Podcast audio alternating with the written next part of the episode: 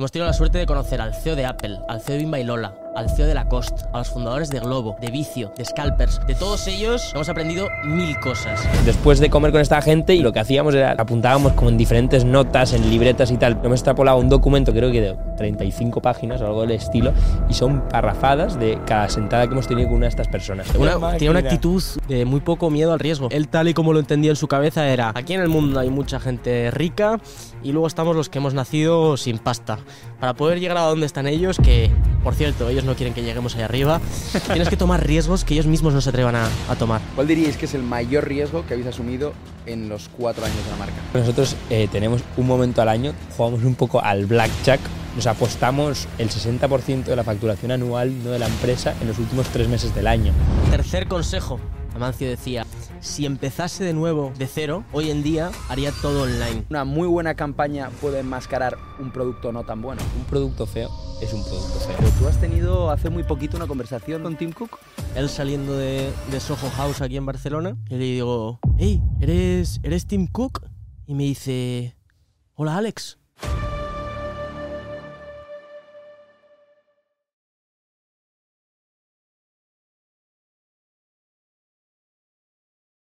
Muy buenas a todos y bienvenidos a un nuevo podcast de Nude Project. Hoy venimos a hablaros de algo diferente, de algo especial. Durante los últimos cuatro años ha habido algo que ha marcado la trayectoria de nuestra marca y eso ha sido el conocer a algunos de los CEOs más importantes de España y del mundo entero. Hemos tenido la suerte de conocer al CEO de Apple, al CEO de Bimba y Lola, al CEO de Lacoste, a los fundadores de Globo, de Vicio, de Scalpers. De todos ellos hemos aprendido mil cosas y siempre después de cada comida o de cada cena apuntábamos todos sus consejos en un documento. Este documento nunca ha visto la luz del día y nuestra idea es en unos años sacar un libro con todos estos consejos. Por ahora el libro no está ready, pero hoy vamos a revelaros algunos de ellos. Vamos, vamos. 4 AM no puedo dormir, me estoy pensando en cómo llegar. Antes muerto que fallarme. Tu shorty quiere probarme. Manda nudes pa' que yo la desnude, esperando en las nubes, pillando otro.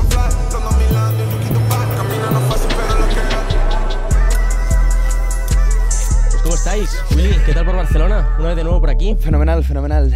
Me encanta subir un día más, hoy a hablar de CEOs y del documento secreto que yo, por cierto, tampoco conozco, así que me pasaré el podcast haciendo Sí. preguntas. Esto es un proyecto muy, muy emocionante, diría yo, porque empezó de una manera muy inocente, porque nos acuerdo. apuntábamos como en diferentes notas, en libretas y tal, todas después de comer con esta gente y lo que hacíamos era, para no perder información de aquí, ¿sabes? Pum, nos quedábamos escribiendo Alex y yo 15 minutos, lo compartíamos y decíamos, hostias, qué locura, ¿no? Y después de eso, lo hemos extrapolado a un documento que tenemos conjunto, que lo llamamos, bueno, no lo voy a decir por si nos lo hackean y tal, y ahora es un documento creo que de 35 páginas o algo del estilo, y son parrafadas de cada sentada que hemos tenido con una de estas personas. Y yo quiero hacer tres eh, premisas un poco antes de, empezar este podcast. Antes de revelar todos estos consejos, creo que es importante dejar claro que mm, nosotros hemos ido muy detrás de toda esta gente para poder sentarnos con ellos. O sea, hemos sido muy pesados, muy pesados. Y es más, al principio la mayoría no nos hacían caso. O sea, ha sido un proceso gradual de ir persiguiéndoles y luego también hay algo que mm, hay algo de lo que estoy muy convencido que es que no hay nada más magnético como tu propio éxito. Es decir, más vale centrarte en trabajar en lo tuyo, que eso va a traer a mucha más gente a ti, que el estar todo el día haciendo el networking de la shisha en el reservado de la discoteca.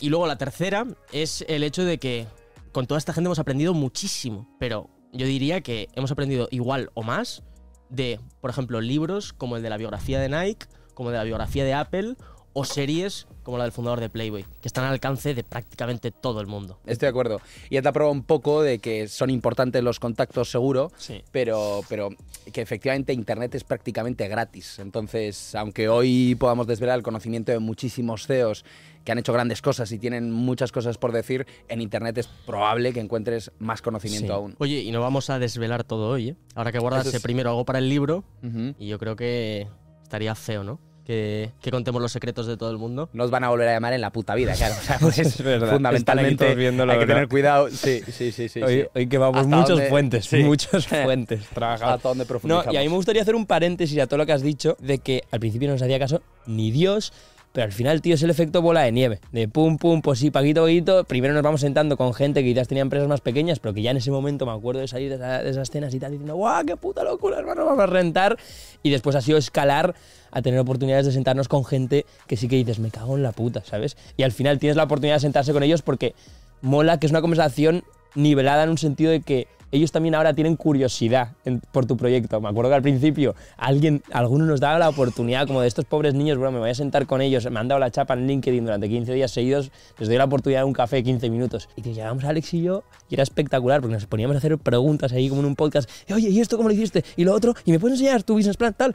Y, y ellos se quedaban flipando de, "Buah, estos niños están zumbados de la cabeza. Y no solo eso, sino que era- no nos harían ni una pregunta porque se la pelaba un poco nuestra vida, ¿no? En ese momento, o- o el proyecto no era conocido y era brutal. Pero eso es lo importante de escuchar. 100%. Y lo que te iba a decir es que, o sea, es alucinante que, que en este tipo de comidas o cenas, cuando vemos a esta gente, o sea, somos máquinas de hacer preguntas uno detrás de otra. O sea, para cuando Bruno acaba de preguntar una cosa, ya tengo yo la siguiente. O sea, estamos que, que no paramos, ¿no? en gran parte por la curiosidad que nos nace de, de hablar con ellos y de escuchar y de aprender. Pero yo diría, tío, que de verdad este es el consejo empresarial mejor que me habré llevado en mi vida. Y es lo que tú dices, tío. Filosofía de principiante, curiosidad, escuchar. Podríamos poner el caso de Adam Newman, el cofundador de WeWork, que mm, es una empresa brutal y decía que uno de los mayores arrepentimientos que tenía de toda su carrera el haber podido sentarse con Tim Cook, el CEO de Apple, y que decía que, mm, que no sé si de la hora o las dos horas que estuvo hablando con él, el 90% del tiempo se lo pasó hablando y se sintió súper imbécil cuando acabó la reunión, ¿no? Yo creo que es algo que nosotros hemos intentado tener siempre dentro, ¿no? El no importa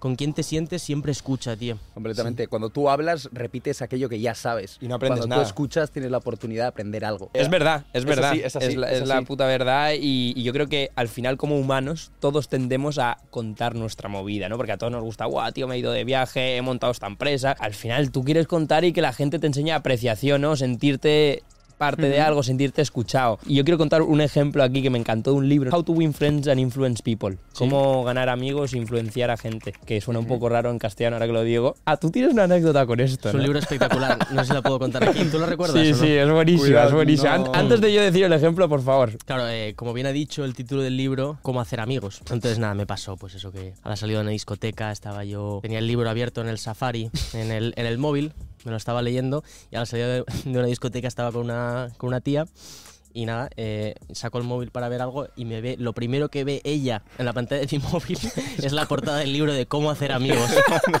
Y yo digo, Joder, qué pena de chaval, ¿no?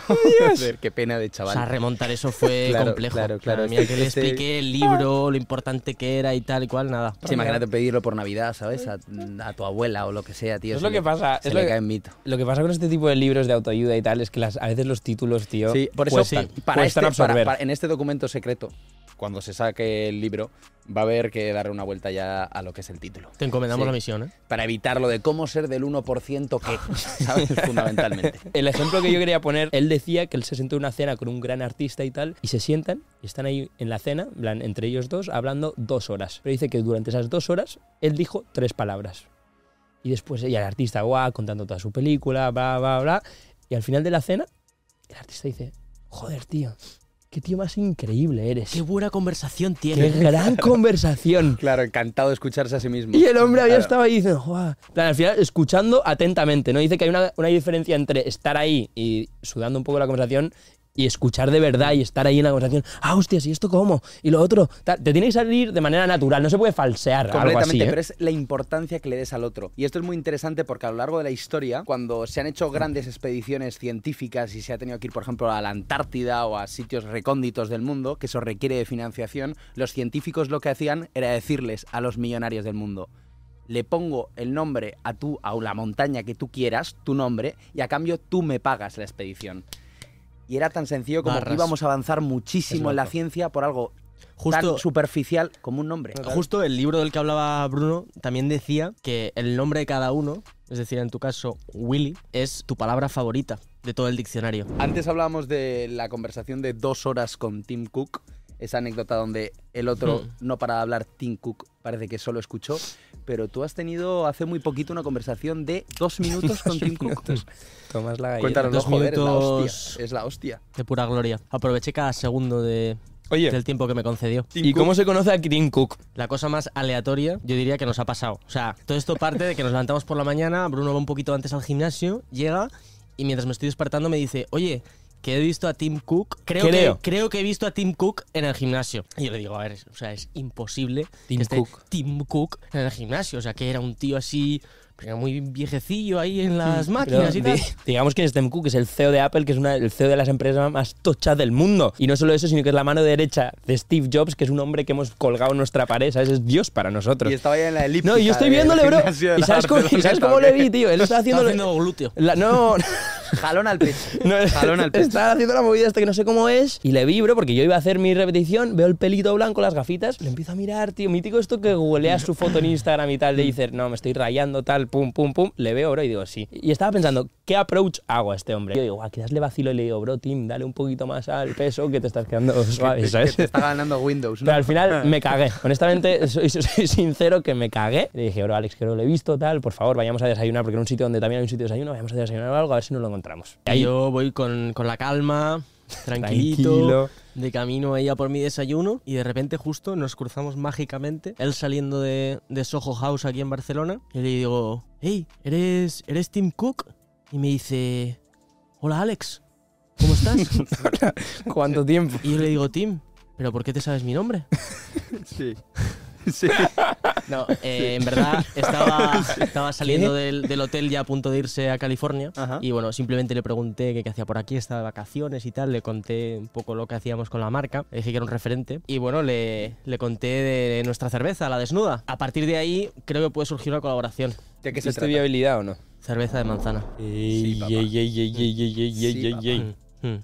Sí. Tenemos- Pero se le llegaste a comentar o... Y dijo, te dio su número, tal, Dijo o... que sí. o sea, Quedaste, que- dijo o que dijo, sí. escríbeme por Safari, tal. Mm. Encuentra... Se viene. Se viene. El puto Tim Cook. Joder, tío, es Qué que lo de. Tim Muy Cook es heavy. loco, ¿eh? Lo de Tim Cook es loco, tío, porque es una persona que no es macromediática, ¿no? Dirías, hay CEOs en, en la- en el mundo que son mucho más mediáticos que él, pero él ha preferido mantenerse en la sombra. Es un currante nato, ¿no? Por lo que tengo entendido. Y al final, para gente en la industria, este hombre es un macro referente, tío, porque para, para mí especialmente es la relación de la que tiene, tenía con Steve Jobs y Steve Jobs en su libro, en su autobiografía, habla constantemente de Tim Cook, tío. Y mola mucho porque eran polos opuestos, de Steve Jobs era el loco, el genio ese que conoce todo el mundo, ¿no? Y era mega mediático. Y en cambio Tim Cook lo que era es un reloj suizo, tío. Un tío que estaba entrando en la oficina antes que nadie, se iba más tarde que todos, hacía que toda la parte menos sexy de la empresa, por así decirlo, pero igual de importante, funcionase a la perfección. Es que se dice, esto sabéis que siempre en estas cosas hay como mucha rumorología, pero la historia es que en los últimos 10 años este pavo ha debido repetir siempre la misma rutina, que es se levanta a las 4 de la mañana, hace una hora de ejercicio al día, se pasa otra hora leyendo una media de 800 correos electrónicos de sus clientes y luego ya las otras 10 que se pasa en la oficina. O sea, prácticamente la misma que la de Yados Fitness, ¿no? Prácticamente, sí, con diferentes resultados en cualquier caso. Y La, lo- ya los tiene lo- más, más Lamborghini, me está Lo diciendo, heavy en este caso es eso. O sea, Apple es una empresa que, o sea, para que la gente lo entienda, en capitalización bursátil es dos veces el PIB de España. O sea, Tim Cook dirige probablemente la, la empresa más importante de todos los tiempos. Y en cualquier caso es posible que si sales por la calle conocen antes a Zuckerberg, a Elon Musk o a Jeff Bezos. Cierto. Y es porque este hombre ha decidido en que sea el éxito lo que haga el ruido y no el trabajo. Eh, recientemente yo también me leí el libro de Apple de Steve Jobs, que al final es un libro que es muy heavy porque es un taconcio así, es un buen taco, ¿sabes? Y, y cuenta toda la historia de Steve Jobs, de él siendo un chavalillo tal, hippie, eh, fuma porros, eh, Es una alucina. drogas, O sea, ese todo. libro es una radiografía del cerebro de Steve Jobs. Es muy bestia, es muy bestia, con opiniones objetivas de la gente alrededor suyo. Él tampoco habla tanto porque falleció justo antes del libro, entonces ves mucho lo que opinaba la gente alrededor suyo y no tanto su filosofía acerca de sí mismo. Creo que es muy transparente el libro, a mí, a mí me pareció bastante brutal. Una de las anécdotas más guapas es que una persona del círculo de Steve Jobs decía que Steve tenía la capacidad de hacer sentir a la gente a su alrededor que era capaz de hacer cualquier cosa. Y no sé en qué momento, pero creo que antes de empezar Apple estaba con una amiga suya que nunca había conducido y la tenía que llevar a algún sitio y total que le dijo Steve, "Oh, no, no, conduces tú. Y no solo dijo que condujese ella, sino que mientras la tía iba conduciendo, Steve se quedó dormido en su regazo. Haciéndole sentir que él estaba totalmente cómodo mientras la tía le llevaba, o sea, muy heavy. Condujo a la perfección, llegó, tal, en plan, algo que nunca se hubiera creído que podría hacer, ¿no? Y lo llamaban, había un término exacto para esto que lo llamaban el eh, Reality Reality Distortion Field. Distortion Field. Que era como que él podía hacer meterte. aun- Distorsionar, distorsionar la realidad. que tú, aunque cre- creías que no podías, en plan, y le pasaba constantemente con sus ingenieros de, oye, hay que llegar al 2 de octubre a sacar este ordenador. Buah, Steve, es imposible, tío, esto, vamos a tardar ocho meses, como me lo estás pidiendo en dos, es, es imposible, tal, volviéndose locos. Dale, papá. Él tenía una capacidad de hacerte a ti creer en ti mismo, que dicen De que es una parte de las, de las claves de su éxito, ¿sabes? De que daban más de lo que se podían pensar y acababan llegando a hacer cosas que hubieran pensado imposible en todo momento. Pasemos ya mm, a los consejos, a la magia que nos han traspasado algunos de estos figuras, cracks, fieras, mastodontes, titanes. Entre ellos vamos a hablar de Amancio Ortega. Tu O colega, como ¿no? le llaman muchos, el señor Ortega. O como le llamas tú, el Tito Mancio. O como le llamamos nosotros el Tito Mancio. padrino, ¿no? El, padrino. El papá. No hemos tenido la suerte de conocerle todavía, aunque yo espero que, que se produzca pronto. Pero sí que hemos hablado con uno de los CEOs que yo más admiro en el mundo. Este tío es Xavier Ruz y es el CEO de Lefties, que es una empresa de moda de, que pertenece al grupo Inditex. Xavi eh, se reúne con Amancio muy a menudo y nos dijo que Amancio le dio tres consejos. Hoy Vale. vamos a desglosarlos para todos vosotros. El primero de todos es producto, producto, producto. Él resumía en estas tres palabras la clave para triunfar en el mundo de la moda. Y a nosotros se nos quedó muy marcado. O sea, entre otras cosas nos decía que Amancio se sentaba siempre con los compradores, ¿no? En la zona de producto con los diseñadores. Que él si vende un pantalón hoy, lo quiere tener ya en la tienda mañana al siguiente, ¿no? O sea, una, una obsesión con surtir bien todas las líneas de producto. Y eso nos ha llevado a concienciarnos muchísimo de que no podemos depender de vender sudaderas con un logo, sino que tiene que haber algo que vaya más allá para, para trascender. Pero en vuestro caso, por ejemplo, que el negocio es más marketingiano, porque Zara no hace las campañas, Justo. por ejemplo, en internet que hacéis vosotros. ¿Qué porcentaje diríais, no sé si esto se puede medir, pero qué porcentaje se le da a- al producto versus a la campaña? Quiero decir. ¿una muy buena campaña puede enmascarar un producto no tan bueno? Joder, qué gran pregunta, macho. Este chico es que qué bien tenerle aquí. Es un animal. Yo diría que una buena campaña puede, como tú dices, enmascarar un producto flojo a corto plazo y sustituirlo de alguna manera, pero eso no es sostenible a largo plazo, ¿no? Y nosotros al principio de la marca sí que creo que quizás era más un 80% marketing, 20% producto y lo que estamos tratando de hacer es poco a poco nivelar un poco este porcentaje para poder crear todas las líneas de producto que creemos que una marca tiene que tener, para poder tener las calidades que tiene que una marca de moda de nuestro nivel tiene que tener y así también poder justificar el, el precio de tus productos Sí. y sostenerte en un largo plazo. A mí me gustaría añadir una matiz a lo que ha dicho Alex de, tío, al final, bro, un producto feo es un producto feo. Hable- hablemos claro de ello, de nosotros hemos hecho campañas las más guapas del mundo, 800.000 likes, guau, lo está reventando, nosotros ahí en nuestro asiento de guau, guau, guau, vamos a reventarlo. Y, y no es que hiciésemos producto eh, eh, eh, feo a propósito, ¿no? Yo creo que a veces atinas más, a veces atinas menos, pero tío, de repente no vender nada. Y dices, oye, pero ¿cómo no ha vendido si la campaña en teoría es la más guay, todo el mundo aquí comentando, guau, Literal. brutal, tío, increíble, no te vas a comprar algo feo por muy guay que sea la campaña de marketing. En el armario no quieres el vídeo de Instagram, que es una chaqueta guapa, ¿no? Literal, Sí, sí, eso literal. es, así es. El segundo, segundo, mandamiento. Vamos con el segundo mandamiento de Amancio Ortega. Este nos puede incluso llegar a sorprender. Resulta un poco irónico. Amancio decía, nunca hagas nada solo por dinero. Nunca hagas nada solo pensando en el dinero. Curioso viniendo del hombre más rico de, de nuestro país. Pues creemos que tiene un puntito de verdad. Yo como, al final todo esto es a interpretar, ¿no? Porque yo creo que la gente está escuchando estos, esto que estamos diciendo, producto, producto, producto, no hagas por nada por dinero, que suena muy básico, pero al final es la profundidad que tú encuentras a esto, ¿no? Para mí nunca hagas nada por dinero, nunca hagas nada solo, Solo por, por dinero, dinero. que es- eso es la matiz importante, es cuestionate, por ejemplo, vamos a abrir una tienda. ¿Por qué estoy abriendo esta tienda? ¿Es para que mi marca crezca y añadir valor a esta marca que estoy creando? Un templo increíble donde la gente pueda entrar, tener una experiencia y, y salir de ahí diciendo, qué espectacular Nut Project.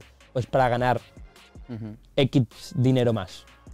Y tío, tener una respuesta muy sincera a ti mismo cuando te haces esa pregunta. ¿Sabes? A nosotros nos ha servido mucho como de compas de vez en cuando, de decir, nos sentamos juntos, tío, y tenemos una conversación honesta de esto lo estamos haciendo solo por dinero o lo estamos haciendo para crear la mejor marca del mundo. Y ahí Ahora- tomar una decisión. Habrá siempre. quien piense en cualquier caso también, y hay muchísimos empresarios, yo puedo crear eh, una, yo que sé, una panadería y que a mí no me, o una pastelería y que a mí no me gusten los pasteles. Y únicamente es que vea que es un modelo de negocio que es viable y que me va a generar Ya. dinero. A ver, Tienes toda la razón, pero yo creo que en nuestro caso, yo no puedo hablarte acerca de eso porque nunca lo hemos hecho, ¿sabes? Nosotros hemos creado esta empresa de empezando un hobby a convertirse en una pasión y de repente convertirse algo que nos da de vivir, etcétera. Pero yo no me imagino mañana empezando, pues yo qué sé, un, eh, algo que no me interese ahora mismo, pues una empresa de plantas, por O ejemplo. sea, para, para crear una marca de cerveza te tiene que gustar la cerveza. Yo creo que sí. Yo creo que sí. Y para mí, honestamente, que yo a quizás yo soy, a Alex le gusta mucho más la cerveza que a mí. A mí me gusta, pero bueno, me estoy bebiendo cervezas al desayunar, ¿sabes? Me gusta en sus momentos, clave. A mí me encanta lo que significa una cerveza. Cuando digo lo que significa una cerveza, para mí es un momento alegre para la gente y para todo el mundo, ¿eh? Después, si eres un alcohólico y tienes un problema con ello, eso es otra película y eso es muy peligroso, ¿eh? Pero para mí, yo estoy hablando de la persona que llega el viernes por la tarde de Lleva un- una semana de curro espectacular, se habla de cerveza, está enfrente de la playa con sus colegas de toda la vida y ese es el mejor momento de la semana. Y a mí ese sentimiento me encanta. Y después hay gente que crea negocios que quizás se la pelan y les funciona muy bien económicamente. Pero al final si lo que tú buscas es un propósito en la vida y algo que te despierte todas las mañanas y digas, joder, qué emocionado estoy, no sé cómo de posible es que ambas convivan. Ni idea, ¿eh? El problema puede ser en ese negocio es que cuando funcionan los números y te está dando mucha pasta, igual no te importa tanto el producto. Pero cuando los números no funcionan, entonces ¿dónde está la motivación? No me gusta lo que hago porque el producto, en este caso Pues la cerveza, justo. yo soy abstemio, supongamos, Justo. y de la misma forma no me trae ningún beneficio. ¿Para qué sigo? O sea, creo que la pregunta es buena. Creo que también nosotros somos unos románticos. Somos así. Somos unos románticos. Sí. A mí me encantó la descripción que hizo Oscar Pierre de Globo. Se le veía, o sea, mientras nos lo contaba, que es la cosa más sincera que creo que he escuchado. Tío, es que al final no hay nada más guapo que ir por la calle y ver que hay gente que utiliza algo que tú has creado, ¿sabes? Ya. Esto me pareció épico. Por cierto, top 1 de YouTube. ¡Ay, papá! Top, top 1 de los últimos ¿Cómo 10 es vídeos. El podcast de Oscar Pierre. El podcast ¿Sí? de Oscar Pierre, para que Superando no sepan, visitas a el de Mike Towers, al de Jaume Sí. Nico. Increíble, increíble, increíble, increíble. Sí, al Muy final- orgullosos del podcast. YouTube te da un ranking de 1 de 10 de la misma cantidad de días, cuál es el que mejor ha, ha funcionado. Y en este caso, tío, a, a nuestra sorpresa, empezó 4 de 10 quizás las prim- primeras horas y ahora se ha convertido en, en la primera semana el 1 de 10, tío. El Y público está pidiendo emprendedores. Buah, E hay un comentario con mil likes que es, buah, más emprendedores y, y menos influencers, ¿sabes? Y yo digo, qué locura esto, qué raro, tío. E incluso fue muy emocionante el hecho de que la PR de, mm, de Globo, tú piensas, llevaba cuatro años lidiando con noticias, bueno, de las que hablamos en el podcast, eh, acatar a la re- ley Rider o terminar en la cárcel. O sea, Sí. una prensa terrible, súper hiriente hacia, hacia Globo. Y, y ella, se llama Andrea, si no me equivoco, tenía, tenía cierto miedo de que nosotros sacásemos este podcast. Estaba preocupada los días antes. Pensaba que iban a haber bastantes titulares negativos.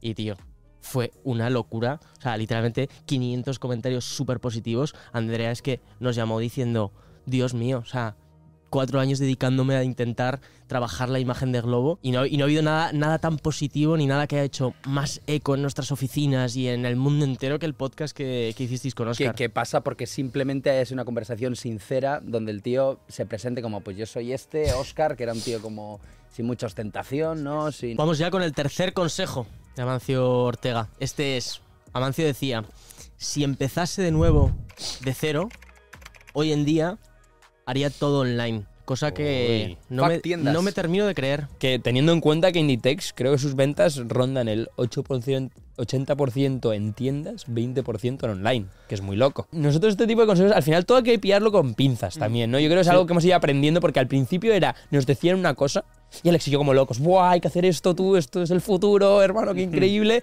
Y poco a poco hemos ido aprendiendo a crear nuestra propia realidad, ¿no? Que yo creo que es hasta importante hoy en día con las noticias, con la cantidad de sobreinformación que hay, cada día es más importante crear tu realidad y que deducir tú de todo lo que vas viendo en la noticia y todo, ¿qué, qué, qué crees tú, no? ¿O qué opinas tú? Y es lo Tú que desde fuera, desde la perspectiva del consumidor, desde que abrimos las tiendas, por ejemplo, ¿cómo las, cómo lo has sentido? ¿Como algo que construye marca o como algo que resta exclusividad? como, como algo que construye marca. Pero sí que estoy de acuerdo en que es fácil que pronto caigas en lo otro, en que reste exclusividad. Al final, lo que ocurre es que si yo constantemente veo, yo creo que es el ejemplo de la Coca-Cola, ¿no? Si Coca-Cola es el ejemplo clásico, porque así lo han querido que yo cada 10 o 15 metros andando por la calle vea una Coca-Cola. Entonces eso me llame y viva prácticamente todo el día asociado a la Coca-Cola. ¿Coca-Cola es un producto exclusivo? No. El Red Bull, en cambio, sí que es una bebida que está en algunas tiendas, no la está en otras. Y el Martini, seguro, pues es una bebida que hay- habrá gente que no habrá probado o prueba una vez al año. Entonces yo sí que pienso que el problema de las tiendas puede ser el, el quemarte, estar demasiado expuesto. Al final, yo cuando digo lo de cogerlo con pinzas, es yo creo que quizás lo que se puede ya re- lle- llevar a, a referir en este caso eh, el Tito Mancio era que quizás el abrir tiendas por abrir, el, el vender ropa a tutiplén, abrir en todas partes, da igual el tamaño, da igual lo que sea, solo el local que me den lo abro y para vender más, no es la respuesta correcta. En cambio, quizás si le das un enfoque de abrir tiendas que sean templos, que sea una experiencia que al final lo que haga es sumar a la marca y que eso haga que la gente quizás se va a la tienda online y también sigan comprando ahí, sí que suma muchísimo a la marca y ayuda a construir todo este imperio quizás sería imposible solo entender si la marca solo existiese en redes sociales, ¿no? Ahora con todo esto que hablábamos del, del mundo de las tiendas, este debate retail versus online, se ha venido a la cabeza uno de los consejos de, de otro de nuestros mentores. Ese es José Manuel, el CEO de Bimba y Lola, empresa que facturó 225 millones el año pasado. Un animal. Empresa española, de Mola, Vigo. De Vigo. De Vigo. Mola muchísimo Bimba y Lola además. y una marca que mola un montón, sí. Tío, sus tiendas son, de verdad, este es un hombre que tiene unas tiendas de experiencia total, que ves y cada una es única, tienen su propia identidad y al final mol- mola que es un poco diferente y dentro de la moda española cuesta verlo más, que es casi lujo, ¿no? Eh, si no me equivoco es un bridge entre lujo, en plan, no es lujo del todo, pero sí que son unos precios más caros, que quizás en lo- con toda la cultura Inditex que ha existido en España no se han visto tantas empresas españolas de ese tipo. Sí, es ¿Cuándo brutal. quedasteis, ¿Cuándo quedasteis con este hombre? Mira, este ha sido de casualidad. O sea, literalmente contratamos a una chica de prácticas y, no- y luego al cabo de un Shout tiempo, se llama Marina. Marina. una crack, al cabo de un tiempo nos enteramos de que su padre era el CEO de Bailola. Y claro, ahí le rogamos, le suplicamos, oye, Marina, por favor, Que un día te venga a buscar, las ¿no? Que un día claro. te venga a buscar. Y, y nada, se pasó a vernos y el poco rato que estuvimos con él, la verdad que se portó súper súper bien con nosotros. Y una de las cosas que nos decía era, mm, era que a él, cuando abre una tienda física en una ciudad, al contrario que quitarle venta en el online, precisamente le suben las ventas online en ese código postal donde ha abierto la tienda. Porque la tienda no deja de ser un escaparate en el que tú cada vez que pasas por delante, pues recibes un impacto de la marca y un recordatorio, ¿no? Y que eso hasta le potenciaba el online y no le canibalizaba. ¿Vosotros en qué os fijáis para abrir en un sitio o en otro? Para saber si, por ejemplo, España ya está suficientemente saturado por Node Project, caben más tiendas, hay que ir al extranjero. Tío, es de las cosas más abstractas del mundo, ¿no? El, el- Sí. el- el mundo de la expansión física.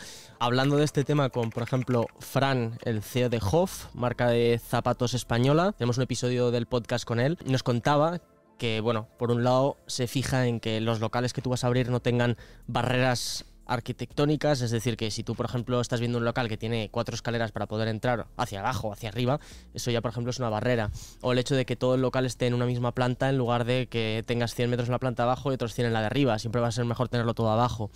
Pero luego son tal cantidad de factores que por mucho que tú diseñes tu local ideal en tu cabeza, es que luego en la vida no hay un local exactamente de los metros que quieras, eh, con la fachada amplia. Hombre, todos queremos una fachada amplia, ¿no? Pues claro, ¿qué es lo que pasa? Que no- si tienes la fachada amplia, tienes la ubicación y tienes los metros, quizás entonces lo que no te encaja ahora es el precio. Realmente es un rompecabezas que todavía no, no hemos resuelto. Y nuestra mayor conclusión de todo ello ha sido, creo que, oye, fluyamos en base a oportunidades, ¿no? Tengamos varias puertas abiertas de lo que nos gustaría hacer, una paja mental un poco de 2024 quiero abrir X tiendas.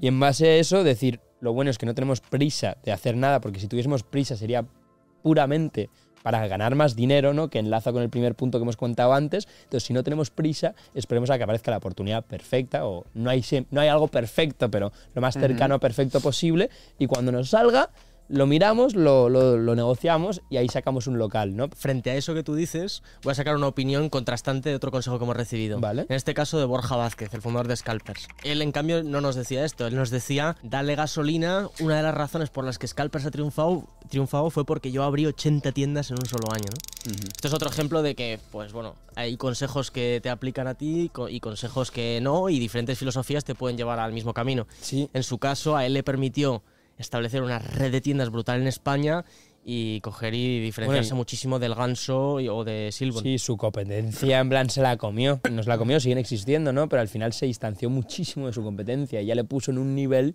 que era imposible que los otros llegasen a ello, ¿no? Y creo que le funcionó genial. Entonces nosotros de repente, yo me acuerdo de sentarnos con Borja y decimos, ¡wow! Abrimos 20 tiendas este año. que sales de ahí. Sí, sí, sí, sí, Lo vamos a romper. sí, Después dice, oye, uf, a ver, Tienes que adaptarlo, Tranquilo. que son marcas a- a tu- distintas. claro. claro, él era un público Tranquilo. mucho más amplio, nosotros estamos en temas exclusivos, es que no todo, no todo aplica. Sin duda alguna, el- la mejor frase que nos ha podido dar Borja cuando le conocimos fue lo de ¿Tú a qué has venido? Yo he venido a por la Super Bowl. Con su acento sevillano. Venías por la Super Bowl, ¿no? Super Bowl. A por la puta Super Bowl.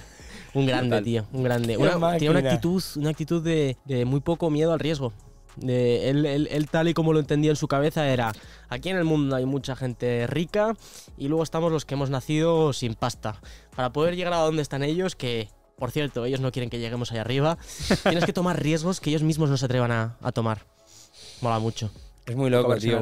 Borja es de estas personas que conoces y dices, oye, no es un genio a priori, en plan, no, no, no, no, no te, te parece un tío muy normal, muy cachondo, muy simpático, pero creo que tiene esta cosa de ir a muerte, ir a gas, que, tío, lo diferencia muchísimo del resto de gente. Porque lo de abrir 80 tiendas lo hemos dicho como de pasada y rápido, y quizás ya se habló en el podcast de Borja, pero 80 tiendas, hermano, que nosotros para abrir tres este año estamos desviviéndonos y decimos, oye, qué chungo, qué difícil, es una obra, esa obra que vaya todo bien, que lleguen los muebles perfectos, se te retrasan cuatro meses todas las aperturas porque son un puto horror, porque son muy difíciles, ¿sabes? Entonces, que este hombre de verdad, mm, sí, no sé qué desmerite lo, lo que ha hecho porque es muy grande. Que hablamos del riesgo. Eh, voy a hacer un poco, ejercer mi función de periodista en este podcast. ¿Cuál diríais que es el mayor riesgo que habéis asumido en los cuatro años de la marca? Pero, por ejemplo, nosotros eh, tenemos un momento al año, todos los años, que no sé cuánto consecutivamente se va a seguir repitiendo, pero es que jugamos un poco al blackjack eh, o vamos a un casino todos los años en agosto, ¿no? ¿Por qué digo esto? Nuestra industria es muy chunga. eh, de, nos apostamos el 60% de la facturación anual, no de la empresa, en los últimos tres meses del año, que es... Hay otras industrias que no, por ejemplo, en el caso de Vicio, es, más recurrente durante el año y es una empresa que es mucho más estable, ¿no? En ese sentido, ¿por qué nos pasa a nosotros esto?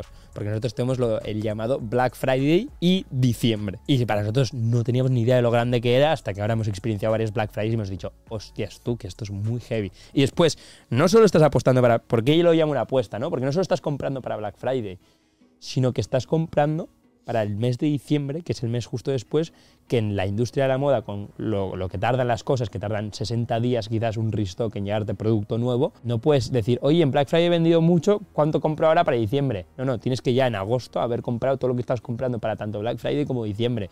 Entonces, una locura, tío. Después del veranito tal, con el morenito fresco que llegamos, y llega un momento que nos tenemos que sentar todos juntos y decimos, hostias, a ver qué coño hacemos. A ver cuánto.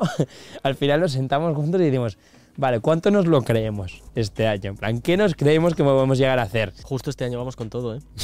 Este miedo. año habéis apostado al rojo Es que la ropa está muy guapa este año, tío. Yo creo que confiamos en nuestro producto más que nunca. Y con diferencia. y al margen de la ropa, el podcast, por ejemplo, ¿creéis que ha sido una apuesta arriesgada? Justo hablando de los consejos que nos ha dado esta gente, yo creo que muchos de, muchos de ellos no entendían cuando al principio nosotros hablábamos del podcast o les contábamos que, que habíamos empezado un podcast. Creo que más adelante sí que, bueno, hemos visto como el podcast, aunque no tengamos forma, una forma de medirlo exactamente en cómo se traduce o no en ventas, lo que nosotros creemos es que la vida funciona por puntos de conexión. Alguna vez lo hemos contado. Y yo estoy convencido de que ha habido más de un surfero que nos está viendo ahora mismo, que a raíz de que tú has dicho que surfeabas cuando eres un chaval, nos ha pillado un par de, un, un par de, de- de sudaderas. Más de uno se está dejando bigote.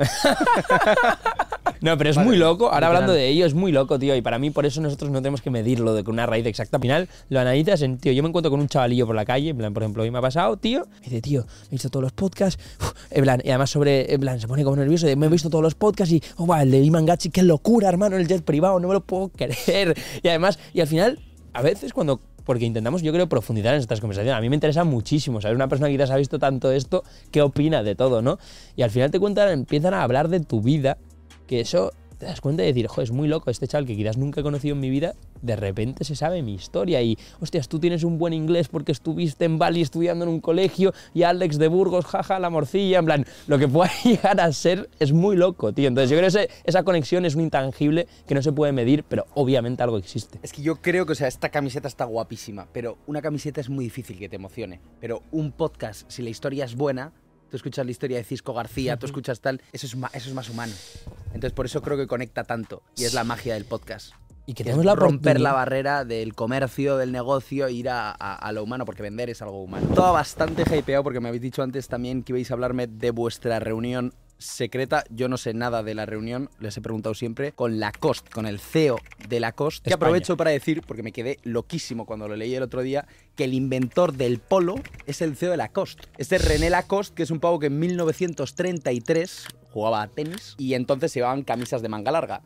Y claro, pues eh, si juegas en verano, una camiseta de manga larga, pues se eh, achicharraba, ¿no? iba chicharrao. Y decidió entonces cortar las mangas de su camisa, creando y pasando a la historia como el inventor del polo. Habéis estado con el CEO de Lacoste. Una oportunidad única, increíble y la historia de Lacoste, que yo honestamente, lo, lo que mola mucho de conocer a esta gente es que te cuentan que hay una esencia y hay una vida muy potente detrás de esas marcas, porque al final yo veo Lacoste, veo los polos básicos, todo el guay y tal, y digo, joder, es una empresa que ha funcionado muy bien, me generaría mucha curiosidad de entender el por qué ha funcionado tan bien, más allá del producto, ¿no? Al final te sientas con esta gente y te cuentan, sacan su corazón, tío, lo ponen en la mesa y te cuentan todo y te dejan loco. En el caso de Lacoste, Bueno, la COS que factura creo que 3.000 millones De euros. mundialmente y unos 112 en, En o y pico en, en España. De lo más guapo, yo diría, de haber conocido a este tío fue la forma en la que nos explicó cómo la COS se había convertido en una marca transgeneracional. O sea, que impactaba a todas las genera- generaciones. Y eso es algo que, ¡buah! O sea, es de admirar, ¿no? El, el- el cómo ha tenido la capacidad de que, si lo piensas, nuestros abuelos ya llevaban el polo de la costa cuando iban a la playa. A partir de ahí, entonces, nuestros padres, viendo a, a los abuelos llevar la costa, no les acababa de conectar del todo. Sin embargo, ahora han conseguido que nosotros, nuestra generación, a través de pues todos estos raperos y un poco el haberse adaptado muy bien a la tendencia streetwear y demás, a nosotros de repente nos flipa la cost. Entonces, de esta manera, a nuestros padres, como quieren ir a la última y quieren ir como visten los hijos, de repente también les gusta la cost. Entonces tienes al abuelo que lleva el cardigan con el cocodrilo, al papá que se pone el polito sin fallo y luego a los MDLRs que van con los, con los pantalones de echando el de la cost. Entonces, o sea, es que es un negocio brillante. la- No, no, Sí, o sea, sí, es, sí. es- es- es- es todo, el, todo el producto... Total, total. Son 90 años, o sea, desde el 33 son 90 años que tú has perdurado dentro y fuera de pistas de tenis, porque inicialmente era una marca Justo. más enfocada al deporte. Yo lo pienso, a mí me vuelve muy loco y es algo, una reflexión que saqué de esta conversación. ¿Cómo haces que un mensaje se convierta atemporal? Que no es, ah, la música del trap que mola muchísimo ahora y todos los chavales escuchan trap. No, no, se va a seguir escuchando el trap en 150 años. O si no, ¿qué hago que mi mensaje vaya más allá del trap, por ejemplo? Y creo que es una reflexión muy tocha, tío, para una marca. ¿Y cómo Porque- construir ese heritage? Es que es Justo, una la palabra heritage- Como Deus también, por ejemplo, a través de a través de un imaginario basado en el surf y las motos vintage, tú ya asocias en tu cabeza, ¡pop! esto es Deus. Y la cost, pues te genera esa misma sensación a través del tenis. Porque nuestro objetivo es conseguirlo a través de la música y el arte. Por ejemplo, para eh, hacerlo súper visual, todo lo de Lacoste, me acuerdo que nos estaba contando y nunca me había dado cuenta, que tú entras en la tienda de Lacoste y toda la parte de los básicos, ¿no? De los polos, son replican lo que son taquillas de tenis, las taquillas que tú tienes en tu vestuario de tenis, y mola muchísimo que creo que si tú abres cada taquilla, ponen los nombres de todos los jugadores que jugaban en el equipo de René Lacoste al tenis. ¿Sabes? Que al final está ahí la esencia, en plan, sigue más viva que nunca. Y aunque solo sean unos cuantos cuenta de, de- de- de que está ahí, tío, mola mucho, ¿sabes? Porque hace que al final yo creo que es como una película, ¿no? Tú en una película quizás no entiendes todo lo que había pensado el director y cómo lo había escrito, como el, en metáforas que había pensado para que tuviese todo sentido, pero aunque Hay tú no lo veas a primera vista, el concepto general es tan bueno o tiene tanta fuerza porque sí que ha habido ese pensamiento, ¿no? Y me quedo muy loco con lo de Lacoste y, y todos los detalles que, por ejemplo, ellos tenían en tienda. Seguimos con los consejos de nuestro documento secreto.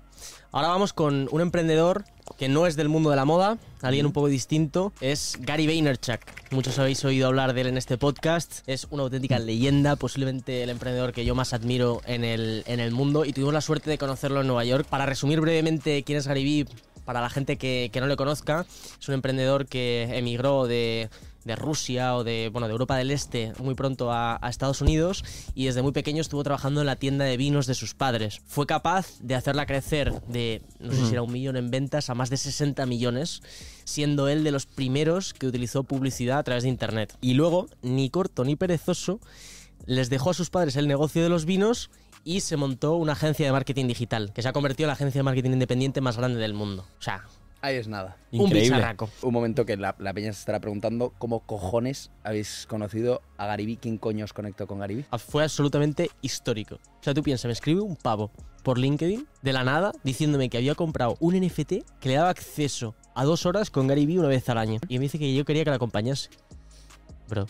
te lo- yo, o sea, o sea, tú piensas que este tío es mi mayor ídolo del mundo mundial. O sea, es un tío que yo veía con 15 años, con 16, con 17 y que le sigo viendo a día de hoy. O sea, es el emprendedor que más me ha marcado en mi vida personal y profesional. O sea, es quien me ha hecho entender que ser emprendedor era un estilo de vida. Creo que lo suyo es que en vez de que nosotros os contemos los consejos que, que él nos dio, os vamos a poner un vídeo que nunca ha salido de la interacción y, y los consejos que, que él nos compartió. just wanted to do like quick two minute introduction to you because man you're like you changed my life i'm from a small town in, in it's called burgos in spain Yes. i don't even know how i came through one of your videos and with my partner bruno we started a clothing brand we're 22 we started a clothing brand three years ago and like i don't know when i was 15 like I- if someone would ask me who do you want to meet dead or, or alive on this planet i I would say you so for me like man this is crazy like Thank you, brother. I'm very humbled. Congratulations. You have any questions while we wait?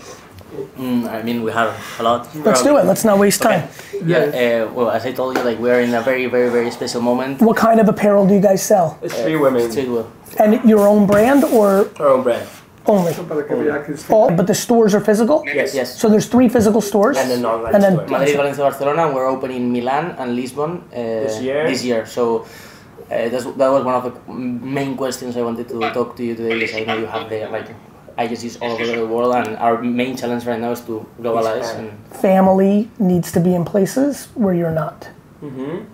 what do you mean? Family. So people mm. that You got on our own boat in, the, in those different places. So whoever your number two or three, so you've got mm-hmm. Spain working. Mm-hmm. Whoever is the second most important person at retail mm-hmm. needs to move to be Milan. there. Um, okay. You understand? You're the most. You're the most precise contact I got in my life. I swear to God. That's Because why- it's all pattern recognition for me. Yeah, At yeah, this yeah. age, when you guys in 25 years, it's like Yeah, yeah. it's 100% ah, what the prop. 80 to 90. You shit. I can't wait to see it. I'm gonna kill it. But that's it. You need to take, you know, and that's what you need to spend time on mm-hmm. building a family. Yeah. Building a family. Yeah. When And I, oh, we have one, I can expand because I have people on the ground. There we go. Vale, y por relajar un poquito la vibra, antes me habéis dicho también que íbamos a hablar de, de curiosidades que tenía ese documento secreto, porque si no, que va a ser un libro demasiado denso. Entonces vamos a buscar capítulos un poco más de mofa. Me contabais antes eh, sobre gestión de equipo y gestión de grupos. ¿Qué consejos os habían dado los CEOs más importantes? Tío, a mí uno que me resultó cachondo fue el de Pablo Isla, creo que expresidente del grupo Inditex, que decía que, que en Inditex las notas siempre se dan en voz alta. Un método que en los colegios no sé si sería el más acertado porque... Manolito, un 3. Total, total. Manolito ya.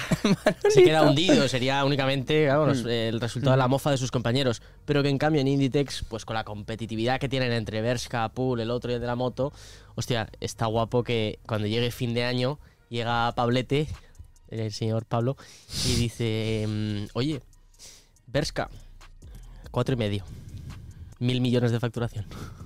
Total.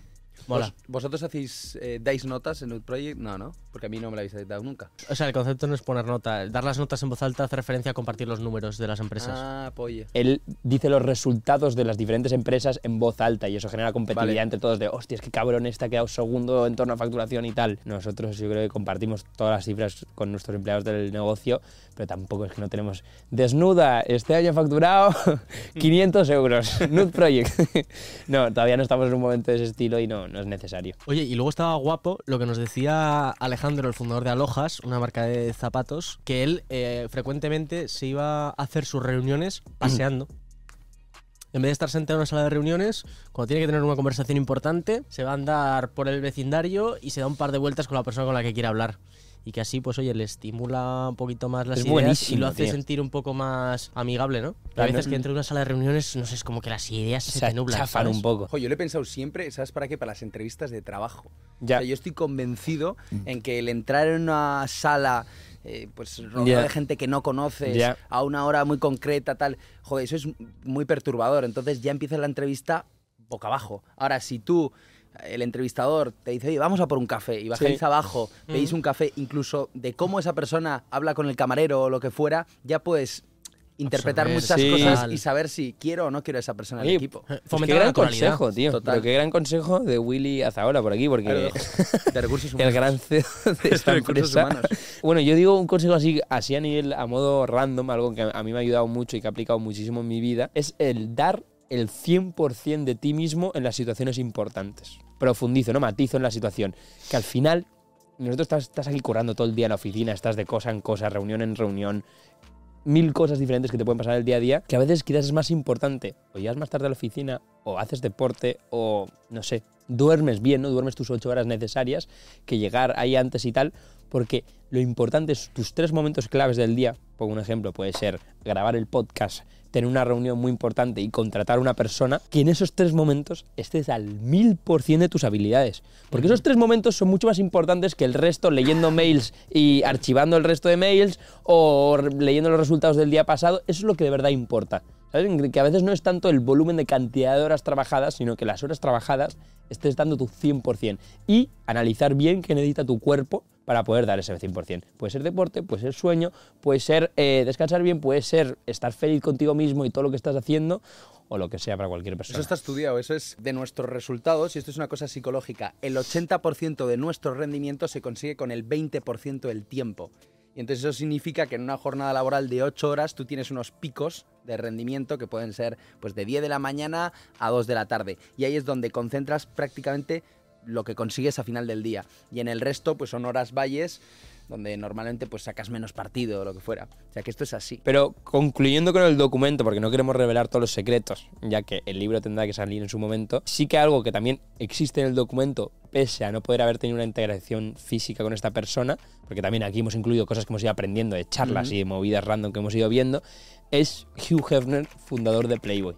Para mí es que esta, esta es profunda porque, para que sepáis, de las, una de las personas que tenemos colgadas en nuestra pared es este hombre, ¿no? En esto es lo que significa para nosotros. Yo, como mucho la audiencia, mucha gente de la audiencia, cuando me decías de Playboy, yo conocía una marca muy reconocida, el logo al instante lo podía pensar y pensaba, oye, pues mujeres, en plan, y, y más un concepto sexy, ¿no? De las primeras revistas pornos, etcétera. Como la mayoría de España creo que pensará y hasta casi la mayoría del mundo. Pero después profundizando y viendo el documental de este hombre y de toda su historia, te das cuenta de lo mucho más allá que va Playboy y quizás por qué se ha convertido en una de las marcas más reconocidas del mundo entero, ¿no? ¿Cómo empieza el Playboy? Él empieza Playboy siendo un tío eh, introvertido, que tampoco era el como el... Porque además piensas en un Playboy y dices, Buah, este es el tío que entra tal con su traje, su whisky y es el capo de, de- de toda la discoteca. No, no, él era mega introvertido, su mundo entero dentro, escribía en la revista de la universidad, del Era colegio, periodista, tal. era periodista. Eh, periodista, Willy, periodista. Y de repente le dio un día por empezar su propia revista, que además por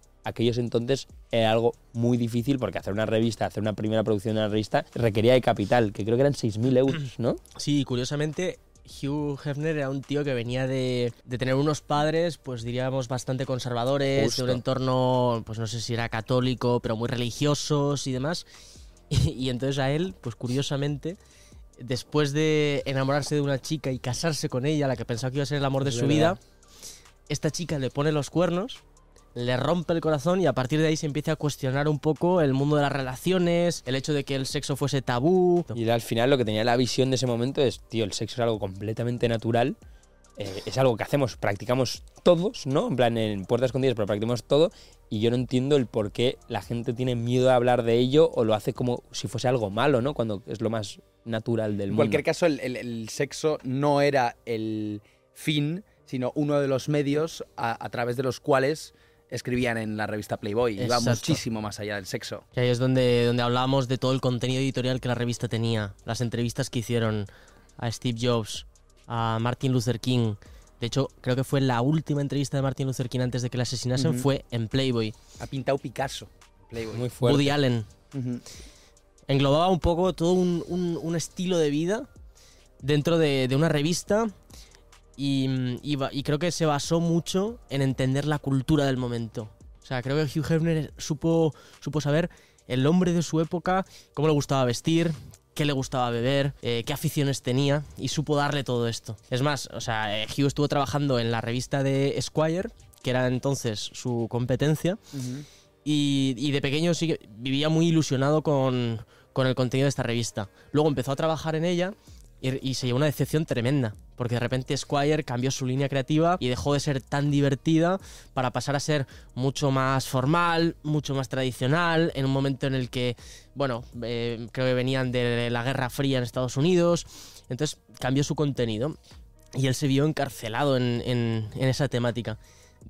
A partir de ahí les pidió un aumento de 5 dólares en su salario y Squire se negó. Eso Y el resto, el resto es historia. Todo nació del identificar un problema que era no encontrar ningún tipo de medio con el que sentía su persona eh, representada y el crear su propia revista, que en aquellos entonces era la manera de comunicar, ¿no? Como ahora tenemos YouTube o la tele, en ese momento era la tele, era, era la revista y página a página hablaba de esas diferentes cosas que de detalles hasta una página de bromas que le pudiesen gustar a este tipo de persona, a eh, el artículo con Steve Jobs y la entrevista que le hacen Steve Jobs, a cómo vestir si vas un viernes de copas con tus colegas, a cómo te deberías agitar el martini. Tío, el detalle es loco, el detalle es loco y me encantaría ilustrarlo visualmente en, la re- en- en el podcast porque te deja impactado. Además, ponen vídeos de él a las 6 de la mañana en su cama esta, que además era icónica, pero que no era una cama que rotaba, era en plan, es un espectáculo de casa la que tenía este hombre, y está ahí revisando pala- y todas las editoriales que sacaba Playboy, que además serían pues 80 páginas, 90 páginas, las pasaba Hugh Hefner revisando palabra a palabra, detalle a detalle, eh, foto, cambiar esta foto y además los feedbacks en ese momento eran muy heavy porque no era, oye, le comento el, el documento de Word como yo lo hago a Willy, ¿no? Le digo, oye, te abro un tab, te comento, bro, Willy, hay que cambiar esto. Era que había que cambiarlo, ponerlo, escribirlo y reescribirlo y retypearlo, ¿no? Es muy loco, tío, y a veces cuando me dice, tenemos con nuestro equipo, ¿no? Eh, que cuando estás muy encima del contenido, muy encima del producto, surgen esas cosas de, buah, mis jefes no confían en mí, o por qué me están dando, dando feedback, qué pesado, tiene algo contra mí, no puede llegar a surgir mil cosas. Pero al final, para nosotros lo que hemos aprendido es estar en ese detalle, estar muy encima de nuestro equipo, es. Nuestro trabajo. Aparte de esta- aportarles a nuestro equipo todas las facilidades para que sean su mejor persona, nuestro trabajo es estar encima de ese detalle, porque si somos tan pesados y estamos tan ahí todo el puto día, obviamente, objetivamente y con un feedback muy crítico, tío, lo que va a hacer es que cada día esta gente empieza a adaptar eso, ¿no? Y se convierta en nuestros ojos. Fue, fue Hugh también de los primeros, diríamos, en, en generar su marca personal. Justo, al menos uno muy reconocido. Fue un, fue un referente en este sentido. Eh, de la noche a la mañana un día dijo, hostia, yo estoy hablando del estilo de vida de un playboy, pero ¿soy yo un playboy o no, o soy un Es playboy? muy heavy. Y era Y cero Playboy. ahí empezó a cambiar su forma de vestir, era un tío tímido y empezó a ser más extrovertido.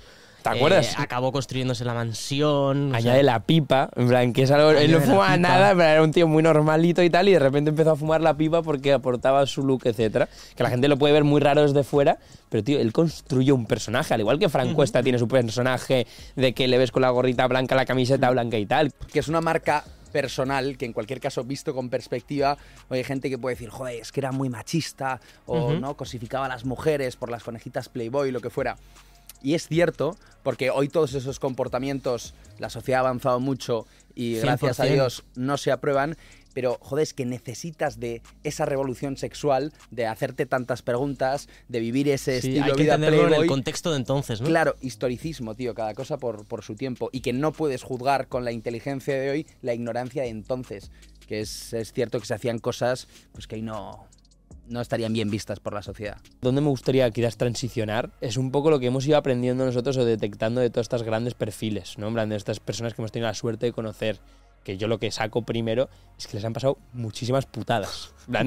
De verdad, ¿no? Pero lo digo en serio. De, estamos hablando de estas historias de Hugh que ha tenido mil de ellas. O, por ejemplo, también cuando salió una nueva revista que era Penthouse, que era su competencia y salió a rojo vivo. Y las portadas de las revistas de Penthouse al principio eran con una mira de escopeta. Y de un- es- y un conejito. De un francotirador y un conejito. Hunt the Bunny, lo llamaban.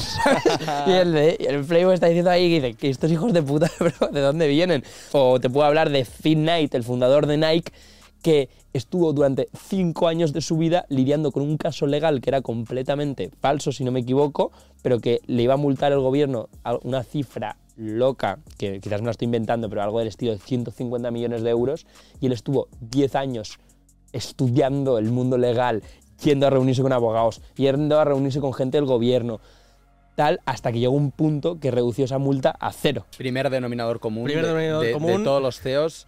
Las putadas que las les han putadas. pasado. Pero es de lógica, cuando tú te enfrentas a cosas grandes, si tú tienes grandes éxitos, los problemas necesariamente tienen que ser grandes. Literal. Para mí el segundo sería trabajar como auténticos condenados. O sea, creo que tanto Gary Vee como Hugh Hefner con el retoque de las revistas, como eh, Indi- eh, Amancio Ortega a Tim sus Cook, 87 que decíamos al años. Tim Cook, para conseguir grandes resultados hay que currar. Para mí el último punto, yo creo que sería la, la humildad que he visto en estos tíos. Y me gustaría añadir otro punto más que yo he deducido.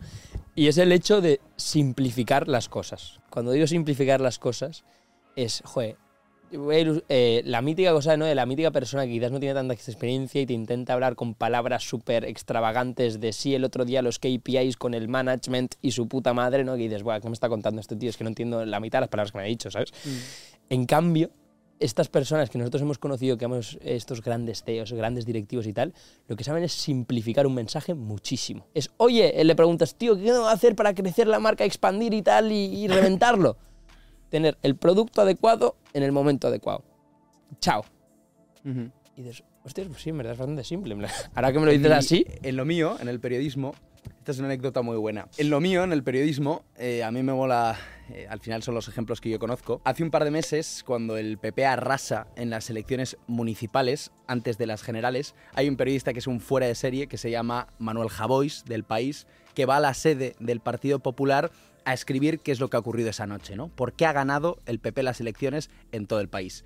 Y él se da cuenta que justo enfrente de Génova 13, la sede del PP, hay una cadena de hamburgueserías que se llama Smash Burgers. No sé si las conocéis. Son las hamburguesas que están aplastadas. Mm. Y él va a titular la crónica de esa noche como El PP aplasta la hamburguesa. Quería decir Manuel Javois que el PP fue capaz de entender qué mensaje necesitaba el votante en nuestro país y hacer una hamburguesa lo suficientemente pequeña, un mensaje lo suficientemente pequeño para que le in- introduciese en la boca del votante. Y entonces se basa muchas veces en eso, en tratar de lo más complejo posible, Hacerlo fácil. simplificarlo, hacerlo fácil, introducírselo en la boca a la gente.